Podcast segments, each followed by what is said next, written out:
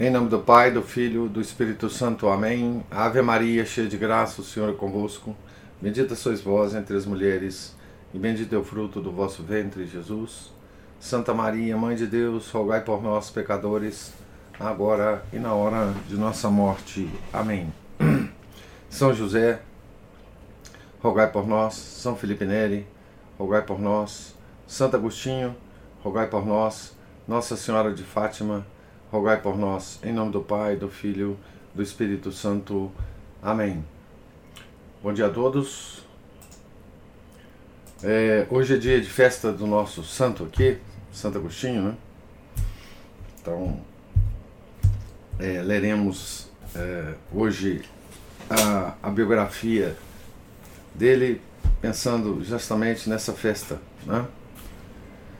Festa do grande doutor da igreja certo? Então nós estamos lendo aqui a biografia dele, escrita por Agostino Trapé, uma parte é, onde o autor descreve então algumas experiências é, místicas e também trechos das obras dele em que ele, ele, em que ele descreve essas experiências, e, enfim. A última que eu li está acima exatamente da onde eu vou começar a ler, mas vou reler essa passagem. É, que é a seguinte. Não, página 453, né? Não fui capaz de fixar aí o olhar. Quando, despontada minha fraqueza, voltei aos objetos costumeiros, não trazia comigo mais que uma recordação amorosa e o pesar, por assim dizer, dos perfumes de uma comida que não podia mais provar. E recaímos no barulho de nossas bocas, onde a palavra tem princípio e fim. Isso é um trecho das Confissões. Né? E aqui um outro trecho. Como por um contato espiritual conseguiu aquela luz imutável, mas não pôde por causa da debilidade do olhar, suportar o esplendor e recaiu, por assim dizer, em sua enfermidade e em sua fraqueza. Comparou-se a esta e percebeu que o olho da mente não estava ainda adequado para contemplar a luz da sabedoria. Agora, a nossa leitura de hoje. Né? O bispo de Pona não só expõe em seus livros esta altíssima e não fácil doutrina, mas fala dela também ao povo. Além do último texto citado, extraído de um sermão, e além de tantos outros que poderiam ser citados, reportamos aqui mais amplamente uma passagem do comentário ao Salmo 41. É uma passagem estupenda. Avalia o leitor. Porque ouvi as palavras: Onde está o teu Deus? Busquei também o meu Deus para poder não só crer, mas também, em parte, ver. Vejo, de fato, aquilo que faz meu Deus, mas não vejo meu Deus que fez estas coisas. Mas o que farei para encontrar meu Deus? Considerei a terra a Terra foi criada. A Terra é de uma extraordinária beleza, mas tem seu artífice. Volto-me a mim mesmo e vou indagando ah, quem sou eu que tais coisas observo. Mas talvez, meu Deus, seja algo semelhante àquilo que é a alma? Certamente Deus não pode ser visto senão por meio da alma, mas não pode ser visto como se vê a alma. Busco então, meu Deus, nas coisas visíveis e corporais, e não o encontro. Busco sua substância em mim mesmo, como se fosse semelhante àquilo que sou, mas nem aqui o encontro. Dou-me conta, assim, de que meu Deus é algo superior à alma Portanto, para conhecê-lo, abre aspas sobre essas coisas, meditei e propago para além de mim, a minha alma. Quando é que minha alma pode conhecer aquilo que busca acima de si mesmo, senão quando se projetar sobre si mesma? Se de fato permanecesse em si mesma, não veria outra coisa que a si mesma. E vendo a si mesma, não veria certamente seu Deus. Digam então aqueles que me insultam: Onde está o teu Deus? Digam então: Eu, até que não o veja, enquanto me demorar, como dia e noite minhas lágrimas. Digam eles ainda: Onde está o teu Deus? Eu busco meu Deus em cada ser corpóreo, terreno e celeste, e não o encontro. Busco sua substância na minha alma, e não a encontro. Meditei, entretanto, sobre a busca de Deus e desejado entrever, desejando entrever os atributos invisíveis de meu Deus com o intelecto através das coisas criadas abre aspas, propago para além de mim a minha alma, fecha aspas. E já não me resta mais a conhecer senão o próprio Deus. Porque aí está a morada do meu Deus, acima de minha alma. Aí ele habita, daí me olha, daí me criou, daí me governa, daí me aconselha, daí me solicita daí me chama, daí me dirige, daí me guia no caminho, daí me conduz ao fim do caminho. Mas ele, que tem uma sublime e secreta morada, tem também na terra sua tenda. Sua tenda na terra é a igreja, mas ainda peregrina. Não obstante, é aqui que devemos buscar porque na tenda encontra-se a via, graças à qual se chega à morada. Abre aspas, entrarei no lugar da admirável tenda até a morada de Deus, fecha aspas. A tenda de Deus na terra são os homens fiéis. Nesses admiro a vitória sobre o corpo. E nesse tabernáculo admiro as virtudes da alma, mais ainda caminho na tenda. Mas ultrapasso também essas coisas, e mesmo sendo admirável a tenda, pararei admirável somente quando chegar à morada de Deus. Porque aí está a fonte da inteligência, na casa de Deus. O salmista chegou à casa de Deus subindo na tenda. Acontece que, enquanto admirava as partes da tenda, foi movido adiante até a casa de Deus como foi, foi como seguir uma misteriosa doçura, uma, uma sei, não sei qual delícia escondida interior, como se da casa de Deus ressoasse suavemente um órgão. E enquanto ele caminhava na tenda, ouviu esse som interior, guiado pela doçura, seguindo o que ouvia ressoar abstraindo-se de todo o rumor da carne e do sangue, chegou, enfim, à casa de Deus.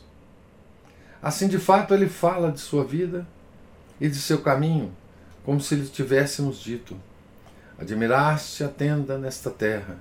Então, de que modo alcançaste a secreta casa de Deus? Ele responde: Entre vozes de júbilo e louvores, em meio a uma multidão em festa. Na casa de Deus, a festa é eterna.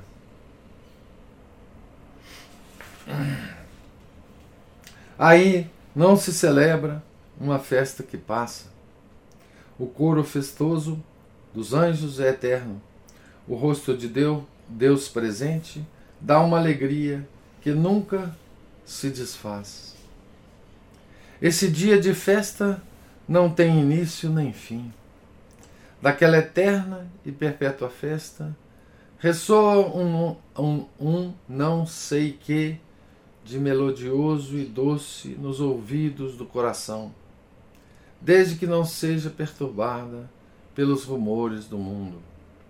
O som daquela festa acaricia os ouvidos de quem caminha na estrada e observa os milagres de Deus na redenção dos fiéis e conduz o servo, o servo às fontes das águas. Mas por que o corpo corruptível sobrecarrega a alma?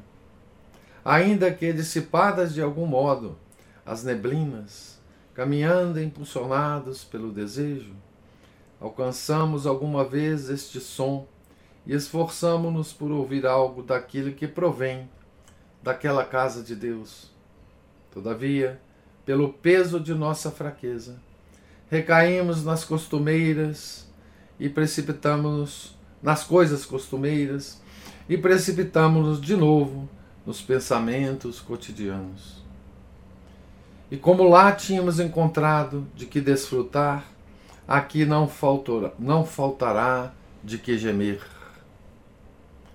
Este servo, de fato, nutrindo-se dia e noite de suas lágrimas, atraído pelo desejo que o leva às fontes de água, isto é, à interior doçura de Deus, propagando para cima de si sua alma, para tocar aquilo que está acima de sua alma, caminhando na admirável tenda até a casa de Deus, e guiado pela felicidade do íntimo e inteligível som, até desprezar as coisas exteriores e sentir-se atraído por aquelas interiores.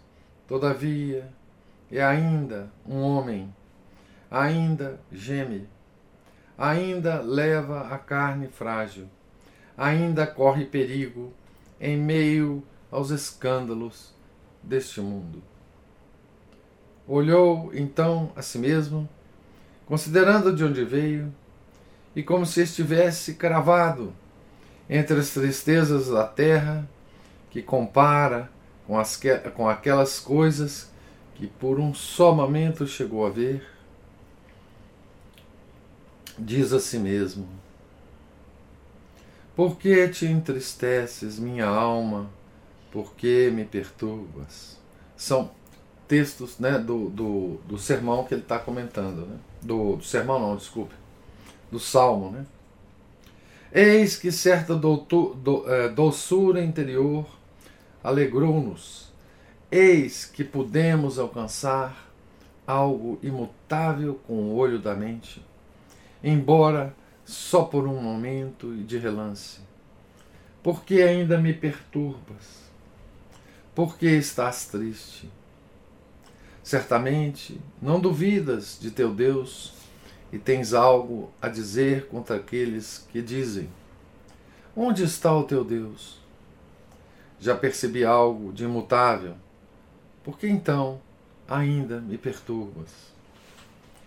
E lá sua alma, quase respondendo-lhe em silêncio: Por que te perturbo? Porque não estou ainda lá e onde há aquela doçura pela qual fui atraída de relance. Por, por, por acaso bebo já naquela fonte, sem mais nenhum temor? Por acaso não temos mais nenhum escândalo? Por acaso estou ao reparo de todo desejo, como já os tivesse vencido e domado a todos? Por acaso o diabo, meu inimigo, não vigia contra mim? Não me estende por acaso a cada dia os laços do engano? Não queres que te perturbe enquanto estou ainda no século, exilado da casa de meu Deus? Mas espera em Deus, responderá a sua alma, aquele que por que por essa é perturbado. Então, fecha aspas aqui a, a longa citação aqui de Santo Agostinho, né? que, é, comentando o Salmo 41, né? É, fala de novo né? sobre essa experiência mística, né? da, sua, da aproximação da alma a Deus. Né?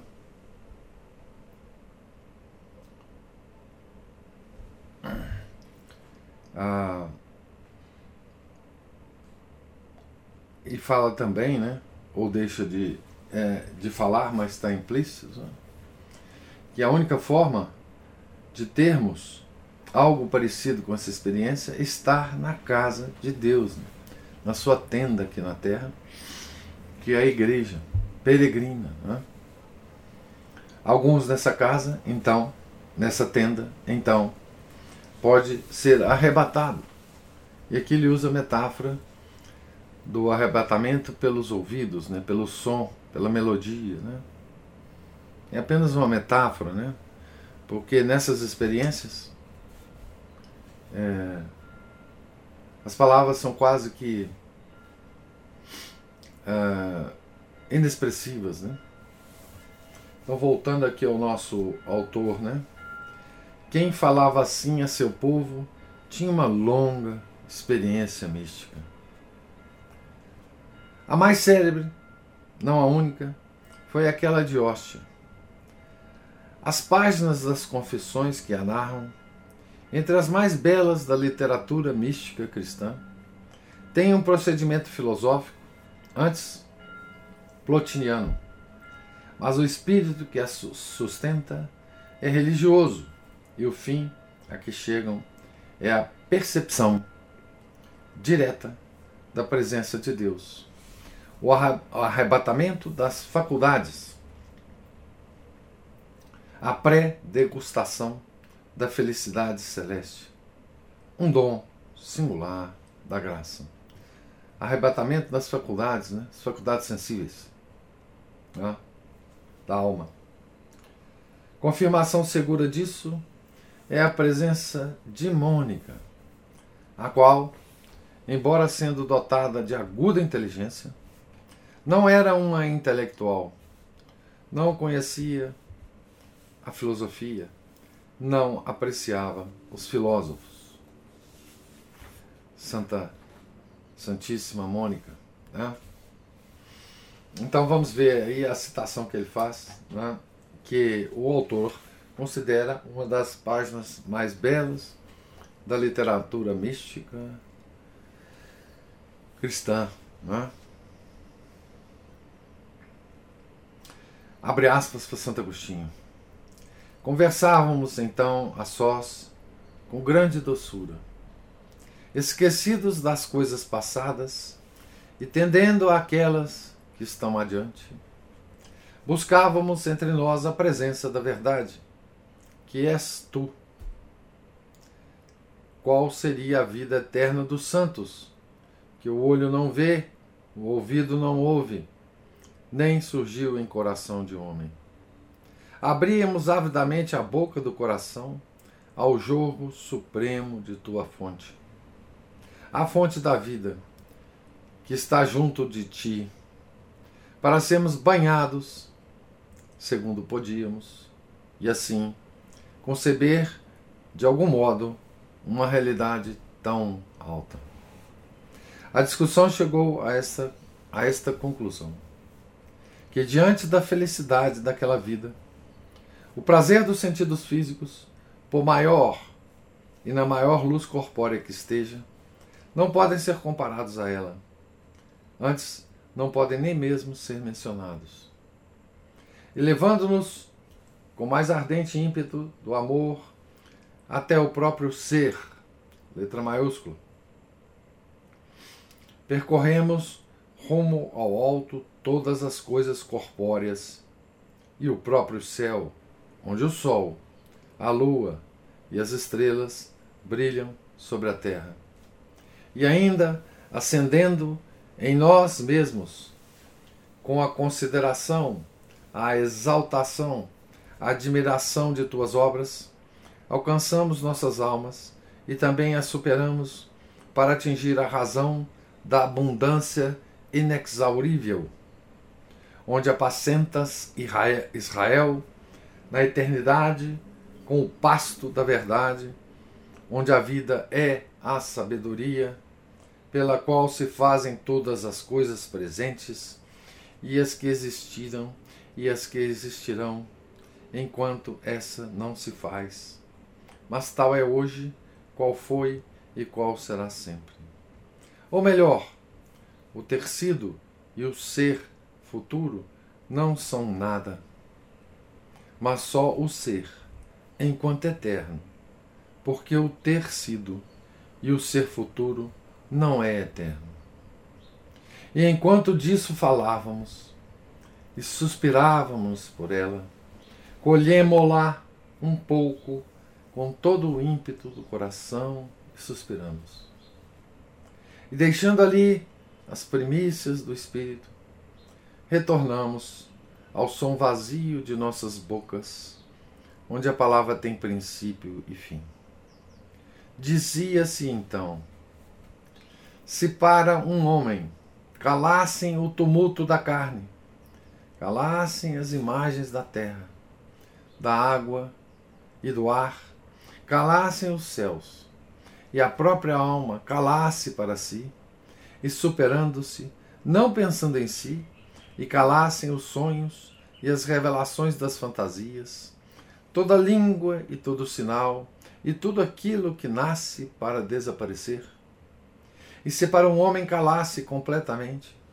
Sim, porque para quem as escuta, todas as coisas dizem. Não nos fizemos a nós mesmas, mas nos fez quem permanece eternamente. Se, dito isto, já emudecessem por ter elevado o ouvido a seu Criador, e só ele falasse, mas não com a boca das coisas, mas com a sua boca. Não ouviríamos mais sua palavra através da língua da carne, ou de voz de anjo, ou de som de nuvens, ou de enigma de parábola, mas a ele diretamente, por nós amado nessas coisas. Se os ouvíssemos, se o ouvíssemos diretamente sem essas coisas, como apenas tendentes a Ele, com o pensamento fulmíneo, alcançamos a eterna sabedoria, estável, acima de todas as coisas. E se se prolongasse tal condição, tal condição e as outras visões, de qualidade grandemente inferior, desaparecessem, e se só essa, ao contemplá-la, ao contemplá-la, atraísse-nos e absorvesse-nos e imergir-se-nos em alegrias interiores, e então a vida eterna assemelhasse-se àquele momento de intuição que nos fez suspirar, que nos fez suspirar. Não seria isso a entrada no gozo de teu Senhor? Então, essa é outra descrição, né?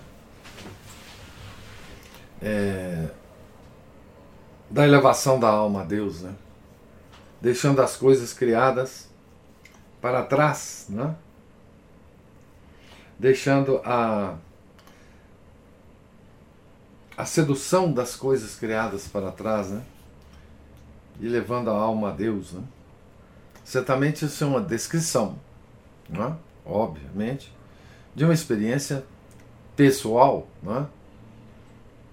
Ah, ah, dele e da sua mãe, né? Então fecha aspas aqui para para Santo Agostinho, né?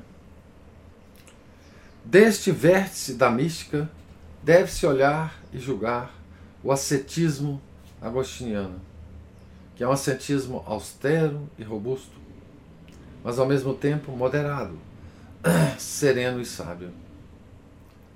O celibato escolhido em vista do reino dos céus, a pobreza conduzida até a identificação os mais humildes da comunidade eclesial, a fortaleza ao suportar as numerosas enfermidades, o domínio das paixões, a atenção constante em cumprir a vontade de Deus, a generosidade no perdoar as ofensas dos outros, a humildade no pedir perdão das próprias.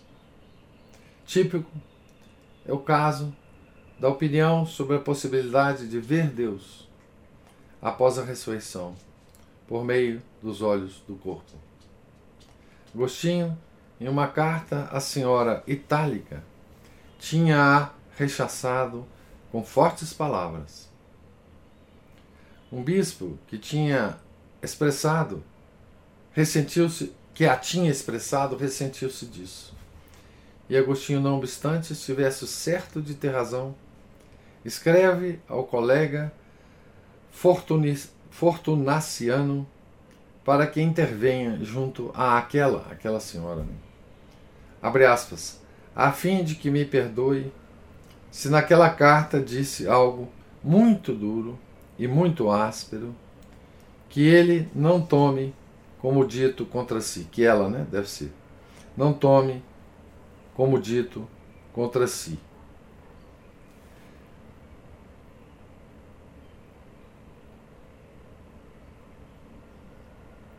Deste mesmo vértice, é preciso julgar a disponibilidade incondicionada às necessidades da Igreja e a incansável aplicação ao trabalho, como também a assídua meditação das Escrituras, a busca incansável da verdade, o colóquio com Deus. O projeto das relações entre contemplação e ação tinha-o atraído muito cedo Resume-o para si e para os outros na cidade de Deus. Abre aspas. O amor à verdade busca a quietude da contemplação. Ossium sanctum. O dever do amor aceita a atividade do apostolado. Negocium justum. Se ninguém nos impõe esse preço, devemos dedicar-nos à busca e à aquisição da verdade. Se nos é imposto, devemos aceitá-lo pelo dever da caridade. Mas nesse caso, não devemos abandonar o deleite da verdade, para que não aconteça que, subtraído essa doçura, oprima-nos aquela necessidade. Fecha aspas. Se não, ficou, se não ficou oprimido por tanto trabalho apostólico, não foi só porque extraiu tanta doçura restauradora do amor pela verdade. Foi só porque, né? Extraiu tanta doçura restauradora do amor pela verdade. Eu vou então parar aqui na, na página 461, nesse ponto aqui, a leitura.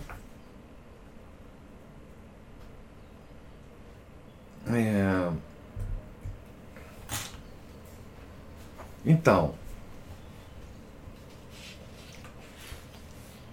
ah, os santos, os vários santos, né, que passaram por essas experiências místicas, né?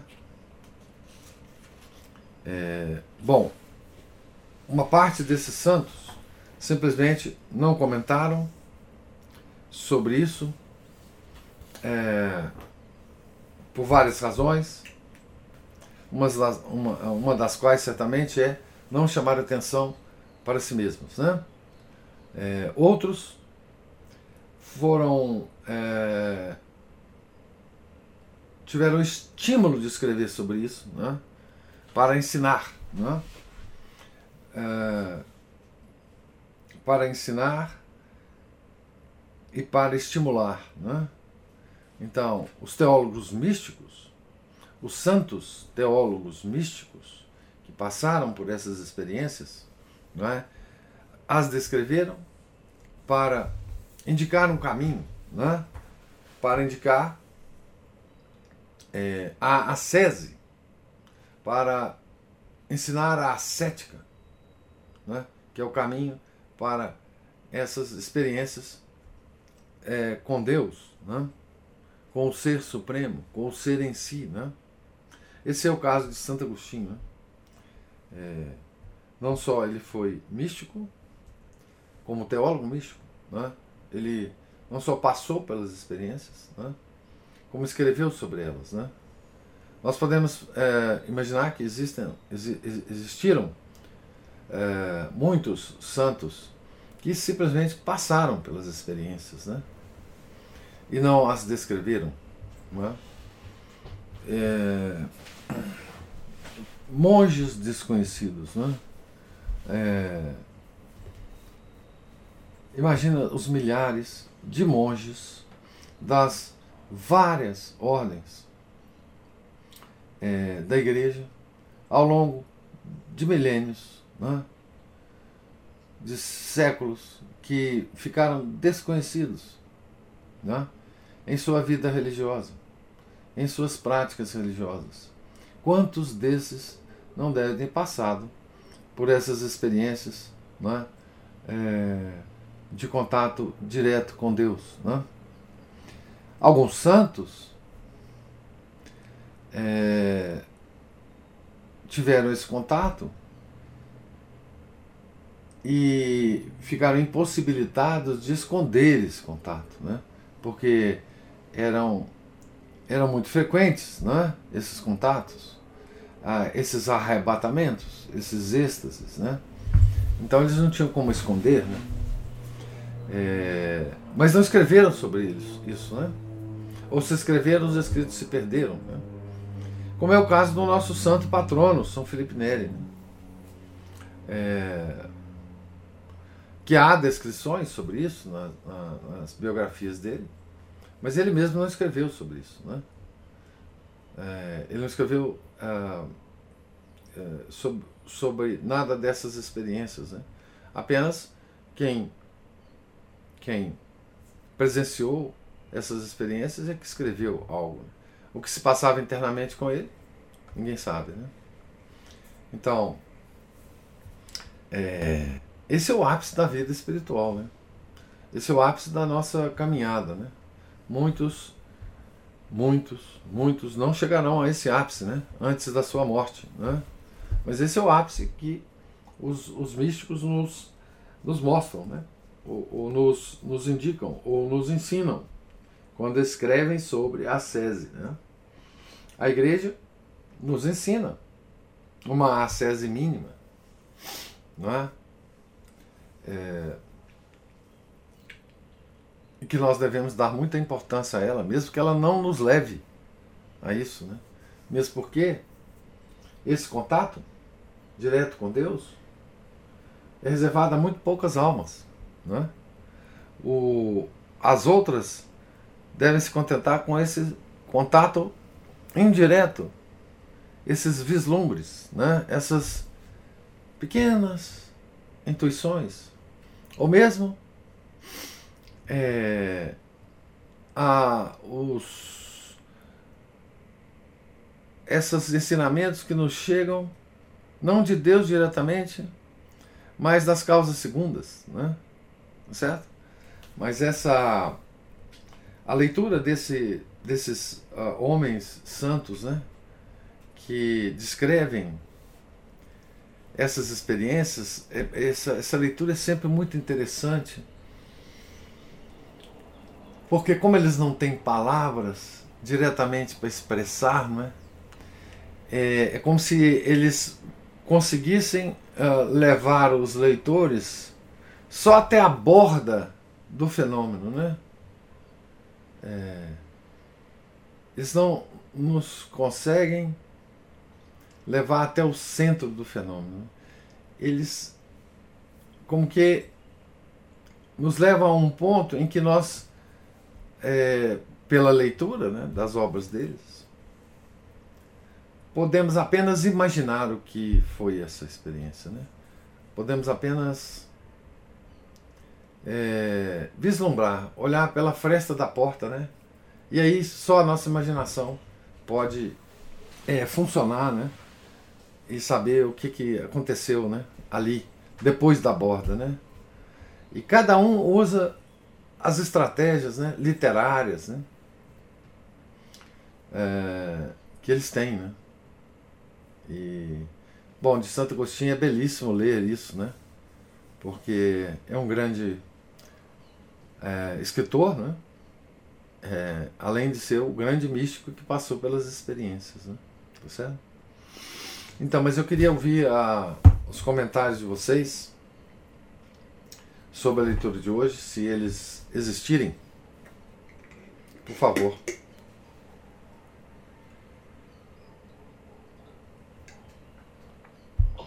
Eu, eu fico pensando, e o senhor já até comentou disso algumas vezes, que os santos, eles, eles não sabiam que eram santos, né? E eles viam, eles, na, a, a alma deles estava muitíssimo melhor ordenada que a nossa, no sentido de colocar Deus no devido lugar. Então, Deus, para eles, era tão grande, tão grande, tão grande, que eles se viam realmente. É, a, a humildade deles era. Era. É porque eles, eles, eles, Deus estava tão. Era tão maior que eles se colocavam no lugar deles, isto é, pessoas muito pequenas, seres muito pequenos, criaturas muito pequenas diante de Deus. Então, essa era a humildade, né? E dois dos grandes né, dos três maiores doutores da igreja, né? O senhor já leu, é, nós estamos lendo A Vida do Terceiro. O Santo Tomás eu não acompanhei muito bem, foi uma das leituras que eu acompanhei pior, assim, porque estava numa fase meio tumultuada aqui com a minha família, mas São Paulo e Santo Agostinho parece que eles quase que se veem no dever, como se fosse algo expiatório mesmo, de, hum. de deixar esse legado escrito, porque, de certa forma, eles contrariaram no início de suas vidas a, o, o cristianismo. Então, é, eles deixaram esse legado, enquanto os outros, talvez, é, talvez, né? O senhor falou da imaginação e a gente fica aqui imaginando. Talvez eles não se vissem, né? É, eles se vissem como seres tão, como criaturas tão pequenas diante da enormidade de Deus, que eles não se sentissem mesmo aptos a deixar nenhum legado. É. é isso mesmo, Ana Paula. Olha, você observou uma coisa interessante, né? É, é quase que como se as obras de São Paulo e Santo Agostinho fossem obras expiatórias, né? Eles estavam querendo uma obra de, de contrição dos pecados, né? É, uma, uma obra de, é, de penitência, né? Como se alguém tivesse passado a penitência para eles, né? Pelo, pela vida né? fora da igreja. Né? É, é, eles se sentiram de fato. O Santo Agostinho, é, ao contrário de São Felipe Neri, que queimou tudo que ele tinha escrito, ao contrário da, do impulso de São Tomás de Aquino, que teve vontade de queimar também, né? eles, por outro lado, não. Santo, Santo Agostinho se preocupava com seus escritos. Né? Se, se preocupava em corrigir coisas, em, em, em publicá-las corretamente. Né? Escreveu as retratações justamente para, para deixar para a posteridade. Né? Santo Agostinho nunca, nunca pensaria em queimar os seus escritos, né? por causa disso, né? talvez por causa disso que você mencionou, né? Ah, essa, essa necessidade de, de ah, de fazer uma penitência né, pela, pela vida pregressa. Né? Agora, o que você falou antes é muito interessante pelo seguinte, quer dizer, uh, essa virtude da humildade, né, ela é, antes de tudo, uma, uma dedução lógica da visão da realidade. Né? É, é, é, uma, é, uma, é uma disposição interna para, primeiro, é, ver, enxergar a realidade e depois se colocar diante da realidade, né? O homem humilde, ele é um realista antes de tudo, né? Ele a, essa, a, é, é, a realista porque tudo que sai da boca dele é, é fruto da realidade que ele vê e do comportamento que ele toma diante da realidade, né? É, da grande realidade né? em que ele está inserido, do seu Criador né? e da pequenez dele diante do Criador, mas não só diante do Criador, né? da pequenez dele diante dos próprios irmãos próximos, também criados por Deus. Né? É, por mais capacidades intelectuais, etc., que ele tenha, ele percebe que isso não é dele, não é dom dele, é, quer dizer, é dom de Deus, é um presente que Deus deu para ele. Né? Que se não fosse Deus, ele não teria nenhum dom. Né? Então, essa atribuição do seu valor pessoal, que ele reconhece, o humilde reconhece um valor pessoal. Ele reconhece que tem um dom, por exemplo. Né? É, ele reconhece que tem a, algumas capacidades que os outros não têm. Né? Mas ele sabe de onde que vem isso. Ele, ele está de olho de olhos abertos à realidade. Né? Então, ah, é, ele nunca se atribui valor algum, justamente por causa disso. Né? Tá certo? E, e é, uma, é uma característica de qualquer pessoa humilde. Né? É, aquela visão é, apurada da realidade de si mesmo. O humilde é sempre uma pessoa que sabe onde está, ao lado de quem está abaixo de quem está. Né? Isso dá ao humilde uma visão permanente do valor das coisas, da ordenação dos bens. Né? É, esse hábito de ver a realidade e se encaixar nela é, se chama humildade. Né? É o que se chama de humildade. Essa é virtude. Virtude importantíssima né, para nós é, católicos. Né? Mas é um hábito de leitura da realidade. Ou seja, tudo o que te faz é, confundir a realidade ou, ou esmaecer a visão da realidade ou vai te afastar dessa grande virtude, que é a humildade. Né? O, o soberbo é um, é, um, é um cego para a realidade. Né? É, a soberba a vanglória, né? A vanglória tem até no próprio nome, né? Van. Glória van, né? É, quem se atribui valor que não tem, né? É pior daquele que se que se que, que é seduzido pelo valor que tem, né? Porque tem as pessoas que acham que tem valor e não tem, né? É a vanglória, né? Tudo isso te afasta da, da visão da realidade, te afasta da, da da virtude que é chamada humildade. Né?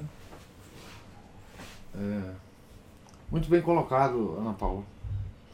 Sim, a obra de São Santo Agostinho e São Paulo eh, são obras expiatórias, né? Muito legal, muito legal isso. Professor. Sim, Márcio. É, também eu achei interessante aí essa, essa parte do ócio do negócio, que ah, é, é. o, ora et labora, é. São Bento, né? Negócio Iustum. Isso. Iosium ah. Sanctum. Exato. Tem que Nós temos que entrar entre esses dois só. Não precisamos fazer mais nada. Exato, são as duas perninhas do corpo, né? É. Para um ir para frente, o outro tem que dar um impulso também. Isso. É, a gente vê, isso aí é, é bem típico de, de, de, praticamente todos os santos, né? É. Mesmo os, os, de vida considerada ativa, por exemplo, São Vicente e Paulo, eu já tinha falado isso antes. Eu li uma biografia assim muito reduzida, muito resumida dele, e que eles relatavam que antes dele tomar qualquer atitude ou iniciar alguma nova missão, ele passava dias, assim, cada dia horas é, meditando ou é, uma, uma própria cela, ou então, principalmente, ele gostava de meditar na, na capela diante do Santíssimo Sacramento, e os discípulos dele né, procuravam o, o, o padre Vicente, e quando encontrava, ele estava lá meditando, ou às vezes ele falava alguma coisa, e às vezes parecia que ele estava escutando alguma coisa, parecia que ele estava conversando com Deus, dialogando com Deus, né? E que eles punham que que ele sempre tomava as decisões acertadas porque ele era guiado justamente por causa dessa meditação, que aí nos remete também aquele a, a, a, todo apostolado, né? Aquele livro que fala a mesma coisa que ele às vezes deixava de fazer coisas que para os discípulos deles eram óbvias. Obviamente que isso vai dar certo. Ele escolhia uma coisa completamente é, aos olhos humanos insensatas, né? mas que no final das contas dava tudo certo, justamente porque foi guiado por Deus para fazer aquilo. Né? É uma pena que eu, eu não consegui uma, nunca, se eu souber uma biografia mais extensa, mais completa é, de São Vicente de Paulo, que eu achei muito interessante assim, os lances de personalidade dele, de, de, de essa vida né, tanto ativa quanto contemplativa. Marta e Maria, né? Sim, sim. É, ele sabia a hora de agir e é. sabia também é, que para agir precisava primeiro, para não agir por impulso, para não perder tempo e outros recursos com, com ações que iam dar com os burros na água, ele, ele justamente consultava, né, como ele dizia, né, o, o senhor das, das lições, né, que o, o senhor é que enviava a missão, então eu precisava saber do senhor tipo, que missão ele ia, ia fazer, o que ele uhum. deveria fazer, que teve muitas dificuldades, inclusive, na, atuação dele. É, então achei isso, isso é sempre muito interessante, que as pessoas acham, mesmo esses metidos a, muito ativos, temos que fazer alguma coisa, temos que fazer alguma coisa. Uhum. Sim, vamos fazer alguma coisa, mas vamos pensar vou meditar aqui, pedir uma inspiração para gente saber o que fazer e como fazer. É. Né? Que é muito importante. E depois eu tinha mais uma coisa que eu ia. Ah, sim, sobre os, os autores que nunca deixaram nada escrito. Tem, há inúmeros deles, né? O próprio São Francisco, se a gente for lá ver as, as fontes clarianas, é. franciscanas, que é livrão grossão, é. São Francisco deixou pouca coisa escrita. Pô algumas coisas compostas, né? Mas a grande parte dos feitos e ditos deles foram foram registrados pelos discípulos é, deles, é. né? Então é. ele não se preocupou tanto com isso, não deixou assim é, muita coisa, algumas composições de algumas orações, é, as cartas aos fiéis, muito interessante, principalmente para esse pessoalzinho que acha que São Francisco era um bobo alegre é, ecologista aí, que ele era bem rigoroso quanto à doutrina, né? Ele, ele puxava bastante a orelha das pessoas, principalmente essas cartas. Bom, mas é isso. Caso eu queira estender esse assunto. É, então, como São Vicente de Paulo, né, é, nós temos santos assim impressionantes nessa parte, né, da atividade da da contemplação, né, é, e que a gente fica é, pensando, né, como que esse santo é, conseguia fazer tanta coisa no século, né? E ainda assim ser, por exemplo, São Bernardo também, né? São Bernardo chegou a ser, é, enfim, no século dele, é, o grande embaixador né? É, da igreja para todos os conflitos, né? É, ele era um tipo, é, na época, né?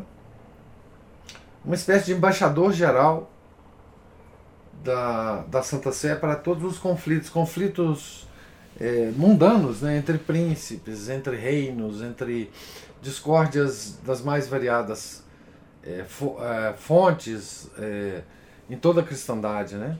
Viajava muito né, a pé né? É, e, e ainda assim tinha uma vida mística, tinha tempo para escrever as obras dele. Né? Foi outro que é, deixou né, voluntariamente obras escritas, né? E, e uma obra relativamente volumosa, né? É, e enfim, é, é, exatamente o que você falou, né? Esses santos, eles souberam é, equilibrar, né? Na expressão de Santo Agostinho, né? O ossium sanctum com o negocium justum. negócio é a negação do ócio. Né? Então, é, entre esses dois polos, né, é, que é o, os polos Marta e Maria, né, é que vivem esses santos extraordinários que têm vida contemplativa e vida de ação no mundo intensas, né? É, e, e que, enfim, é, é, mesmo é, quem não deixou escritos, né? Por exemplo, como você me disse, Márcio, o próprio São Francisco, né? São Francisco era um, um uma, uma mistura de Marta e Maria, né? Ele não deixou nada escrito, mas era assim, né? É, e existem os, os, mais contemplativos, obviamente, né? Santa Teresa era assim, né? De uma atividade uma coisa extraordinária, né? E, e uma grande mística, né? Aquelas fundações daqueles é, conventos dela, uma coisa incrível, né? É, de atividade, de contatos, de, de é, administração das obras, da, da, da, aquisição dos terrenos e da, das negociações com os nobres e, e com a própria igreja, com os, com os enfim, né? Então, é, é, então esses santos é, é cuja vida era muito, cujas vidas eram muito, muito atarefadas, muitos deles não é, não deixaram de lado a vida contemplativa, né? E a outra que ele escreveu também, né? Então a gente tem muitos exemplos disso, né? É, graças a Deus, né? Para para ter como como ah tá aqui é o é o, o a referência que o o Márcio está dando são Vicente de Paulo, o apóstolo da caridade de Antoine Redier, Redier, R-E-D-I-E-R, da Cultor de Livros. Muito bom, muito obrigado, Márcio. Fica a, a referência aí. É, eu, se eu não me engano, eu vou procurar aqui, o, Márcio. Se não me engano, eu tenho uma, uma biografia volumosa de São Vicente de Paulo, mas está em inglês. Eu vou ver se eu não estou enganado e depois eu eu divulgo. Então, mais algum comentário? Professor. Diga, Cristina. Unidade, né? É, essa união de Marta, Maria, na vida dos santos. E, além disso, a capacidade literária, né? É, parece que uma coisa resulta da outra, né? Porque é, nós também temos os nossos vislumbres, né? É, nas nossas orações ou meditações, é, a gente tem, é, acho que todo mundo passa por isso, né? Por alguma experiência de vislumbre, é, de, uma, de uma apreensão de uma verdade da nossa fé. Mas é, anotar isso, escrever isso, é, é, tudo tão, tão rápido, tão fugaz. Então, assim, a ideia que esse trecho nos dá é que essa unidade, ela é, é tão forte na vida desses santos, eles não precisam de... Não é que eles não precisam, mas é, eles não perdem a palavra, eles não perdem a apreensão. Não é vislumbre, é, é uma porque quando a gente fala contemplação, nós temos, a, a, pelo menos eu, eu fico com a ideia de que é aquele momento que você entra e depois sai. E quando a gente é, medita sobre essa, essa capacidade dos santos de se elevarem, de receberem de Deus é, o conhecimento e ao mesmo tempo eles conseguirem se expressar é porque aquilo está neles como uma verdade aprendida que não os deixará, que não os deixará, que não e, a, e a, eu vejo assim, a, a nossa dificuldade, não é a nossa dificuldade, mas na, na vida prática nossa aqui, é, nós nesse tempo tão afastados assim, né, de uma unidade, né, com as nossas cabecinhas fendidas, né, a gente está sempre indo e voltando, indo e voltando, sem conseguir essa união. A gente não a consegue nem, nem bem na nossa cabeça. Quer dizer, eu estou falando de, de, de, como regra geral, né? Então, o senhor tá, acabou de falar, nós não sabemos quem foram os santos, quantas pessoas são aí santificadas diariamente e, apreendem as coisas. Mas uh, eu acho assim, na vida comum do católico, nós estamos sempre indo e voltando, indo e voltando, assim, nessa na apreensão das verdades, ao ponto de conseguir ter uma vida mística é, permanente, né? Uma vida mística permanente, mas uma unidade, uma, uma união permanente com Deus, com as verdades que a gente aprende. É, é, a ideia que eu tenho assim, é de que para nós, diferente dos santos, as coisas são muito mais difíceis, professor. é, mas é isso mesmo. É, eu estou entendendo o que você está dizendo, porque assim, é, o, o, próprio Santo Agostinho usa uma, uma, um termo aqui muito interessante. É, na, ele, ele diz assim: Voltei aos objetos costumeiros, né, saído do, do, do êxtase, não trazia comigo mais que uma recordação amorosa e o pesar, por assim dizer, dos perfumes de uma comida e não podia mais provar. É, eu imagino que é, é, os santos, quando saem desses estados, eles retêm muito mais que nós, é, mesmo que seja muito pouco pelo que eles passaram, mas eles retêm é, na memória, não mais agora eles não sentem, o que a, o, um pouco do muito que eles passaram. E aí eles conseguem se expressar verbalmente. Né? E por duas razões, eu acho. Né? Primeiro, em relação a nós, né? por que, que nós não retemos? Por que nós não, não guardamos nada? Primeiro, porque o nosso mundo, quando nós voltamos a ele, dessas experiências, mesmo que modestas, humildes, o mundo é muito mais distrativo. É, é, ele nos distrai muito mais. Né? É, e, portanto, a nossa memória fica mais prejudicada. Né?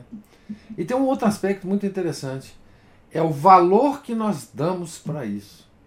Eu acho que muitos de nós passa por experiências assim, mas não damos o devido valor. É, nós não, é, não cai a nossa ficha de que tal percepção que nós tivemos, ou tal é, é, movimento interno que nós tivemos é uma, uma ação é, contemplativa. Deixamos para lá. Deixamos para lá. Né? É, ah, isso aí é mais uma impressão minha, foi uma, uma coisa. E, e, então, por essas duas razões, eu acho que o mundo mais que nos distrai mais, né? E a, a menor importância que nós demos a, a isso, é, nos faz perder as palavras. É, nos faz não não registrar, né? Porque a gente podia registrar, pelo menos, num caderninho, né? É. Um, um diáriozinho. Mas nós não fazemos. Eu fiz um registro, sabe, professor? Eu acho que o único da vida. o único. Mas é muito interessante um outro aspecto. Eu estava, enquanto o senhor falava, eu estava pensando a respeito de outras vidas de santos. Eu estava pensando assim, é, alguns santos têm essa vocação ou esse chamado, eu não sei, assim, o Santo Agostinho, é, ele já, já era alguém que estava voltado para essa não chamar a vida intelectual não porque isso é, não é isso ele já, já escrevia ele já, já era desse métier é, né é, é. ele era desse métier é. São. E eu estava lembrando aqui que eu estava lendo, uh, vendo aqui alguns detalhes da vida dos pais de Santa Teresinha do Menino Jesus, Uhum. é, Luiz Martin e Zélia Garan Santos, né? Santos. E eles eram, eles iam à missa diariamente. E no domingo eles iam à missa três vezes. A primeira para se preparar, a segunda para participar é, da missa e a terceira vez eles iam para fazer ação de graças pela missa que eles tinham acabado de assistir a, a, a, a segunda missa. É, São Luís, ele tinha por hábito levar Santa Teresinha diariamente num passeio em várias igrejas para fazer uma visita ao Santíssimo. Naquele tempo as igrejas ficavam de porta aberta e o Hum. Santíssimo, né? Exposto, é. Então, é, são santos que é, eles almejaram desde muito cedo a vida de santidade, o casal, né? Uhum. E tiram isso na vida dos santos. No entanto, o casal mesmo não, não deixou nenhum registro, a não ser as cartas, né? Que escreviam para as pessoas, mas assim, para os irmãos, mas é da vida prática, o tempo inteiro falando das filhas, das coisas que aconteciam e tudo mais. E, no entanto, são santos, né? É, o registro que eles deixaram foi de carne e osso, né? De carne e osso. Então, é, tam- eu estou pensando assim, às vezes, quando a gente está lendo a vida de um santo, como Santo Agostinho, a gente nos angustia, a gente, às vezes nos, nos cala-se uma certa angústia, porque a gente não tem essa vida, né? As- A, a vida de Santo Agostinho, Santo Agostinho é um pouco é, inacessível para nós. Mas tem esses outros santos. É. Que- A própria Santa Mônica seria uma desconhecida para nós se não fosse o filho dela, né? Exato. Exato. É. Não, os santos desconhecidos para mim são uma. Porque é uma multidão de santos desconhecidos que a igreja tem, né? É, Que é assim, uma- os, os santos do deserto, os monges. Os, ah, imagina os monges copistas da Idade Média. Aquela multidão de, de homens que passavam 70 anos da vida. Quer dizer, 70 não, vamos dizer é, 50, morria com 70, 50 anos da vida na sua rotina religiosa e copiando manuscritos e fazendo aquelas iluminuras maravilhosas nos cantos dos manuscritos. Não fizeram mais nada na vida. São desconhecidos, ninguém sabe o nome. É? A quantidade de, monges do deserto que ninguém nunca ouviu falar. A gente ouve falar dos grandes, né? Santo Antão, São Pacômio, enfim. Mas os outros? E o resto? Né? Que infinidade de santos né? a igreja tem. Sem referência. né? É. E santos que a gente tem ideia de que existiram, mas que não nos deixaram nada, né? Como esse que você falou, né? Os pais de Santa Teresinha. É. É uma beleza a nossa igreja. Só posso dizer isso.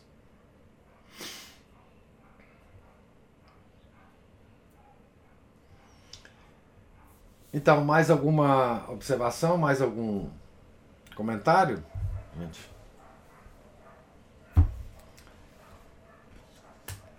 Nós estamos aqui na página 461.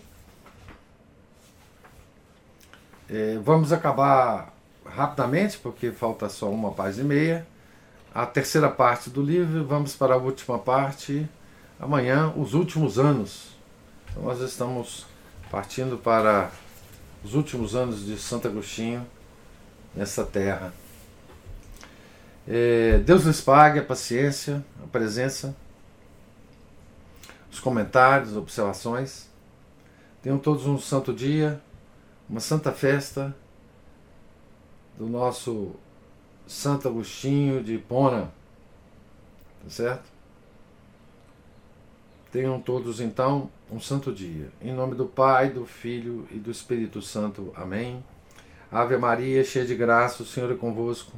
Bendita sois vós entre as mulheres, e bendito é o fruto do vosso ventre, Jesus. Santa Maria, Mãe de Deus, rogai por nós, pecadores, agora e na hora de nossa morte. Amém.